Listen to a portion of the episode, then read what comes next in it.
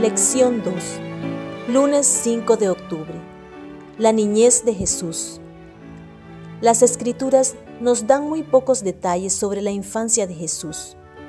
Gran parte de esos años continúan siendo un misterio.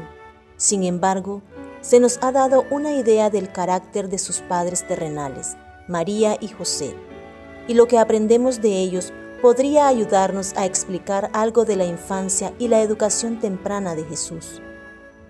¿Qué nos enseñan estos pasajes sobre María y José?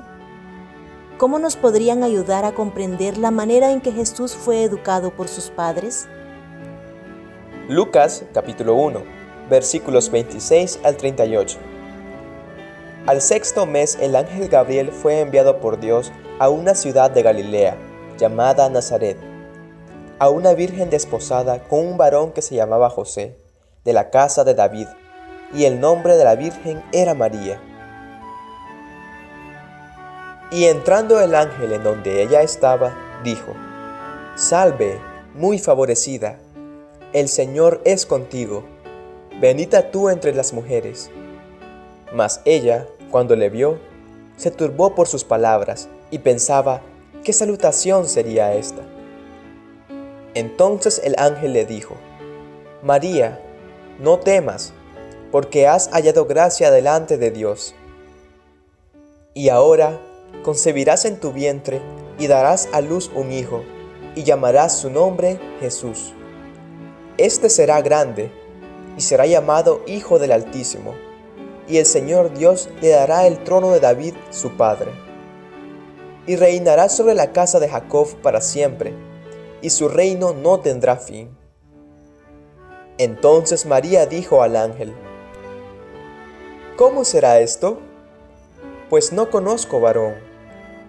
Respondiendo el ángel le dijo, El Espíritu Santo vendrá sobre ti, y el poder del Altísimo te cubrirá con su sombra, por lo cual también el santo ser que nacerá será llamado Hijo de Dios. Y he aquí tu parienta Elizabeth, ella también ha concebido hijo en su vejez, y este es el sexto mes para ella la que llamaban estéril, porque nada hay imposible para Dios. Entonces María dijo, He aquí la sierva del Señor, hágase conmigo conforme a tu palabra. Y el ángel se fue de su presencia. Lucas capítulo 1 versículos 46 al 55. Entonces María dijo, Engrandece mi alma al Señor y mi espíritu se regocija en Dios mi Salvador, porque ha mirado la bajeza de su sierva. Pues he aquí, desde ahora me dirán bienaventurada todas las generaciones, porque me ha hecho grandes cosas el poderoso. Santo es su nombre, y su misericordia es de generación en generación a los que le temen. Hizo proezas con su brazo, esparció a los soberbios en el pensamiento de sus corazones quitó de los tronos a los poderosos y exaltó a los humildes. A los hambrientos colmó de bienes, y a los ricos envió vacíos. Socorrió a Israel su siervo, acordándose de la misericordia, de la cual habló a nuestros padres, para con Abraham y su descendencia para siempre. Mateo capítulo 1 versículos 18 al 24. Dijo Zacarías al ángel, ¿En qué conoceré esto? Porque yo soy viejo, y mi mujer es de edad avanzada. Respondiendo el ángel, le dijo, Yo soy Gabriel, que estoy delante de Dios, y he sido enviado a hablarte y darte estas buenas nuevas. Y ahora quedarás mudo y no podrás hablar hasta el día en que esto se haga, por cuanto no creíste mis palabras las cuales se cumplirán a su tiempo. Y el pueblo estaba esperando a Zacarías, y se extrañaba de que él se demorase en el santuario. Pero cuando salió, no les podía hablar, y comprendieron que había visto visión en el santuario. Él les hablaba por señas, y permaneció mudo. Y cumplidos los días de su ministerio, se fue a su casa. Después de aquellos días concibió su mujer Elizabeth, y se recluyó en casa por cinco meses. En estos pasajes podemos percibir que tanto María como José eran judíos fieles que procuraban vivir en obediencia a las leyes y los mandamientos de Dios. Y en efecto, cuando el Señor se acercó a ellos para decirles lo que ocurriría, ellos hicieron fielmente todo lo que se les dijo.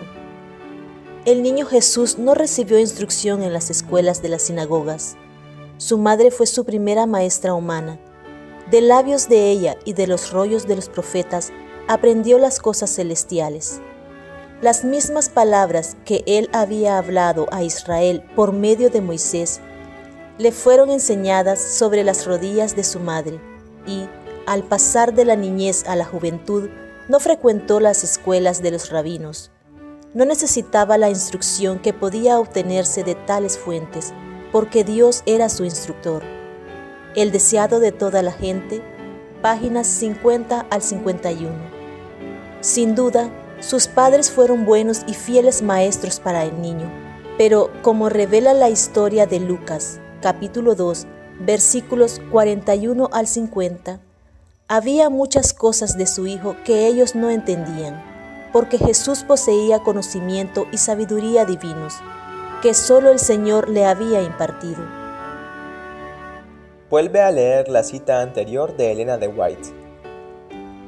¿Cómo abarcar con nuestra mente lo que ella escribió aquí acerca de que Jesús aprendió sobre las rodillas de su madre las palabras que él mismo había pronunciado? ¿Qué nos dice esto acerca del asombroso amor de Dios? ¿Cómo debemos responder nosotros, criaturas caídas y pecadoras?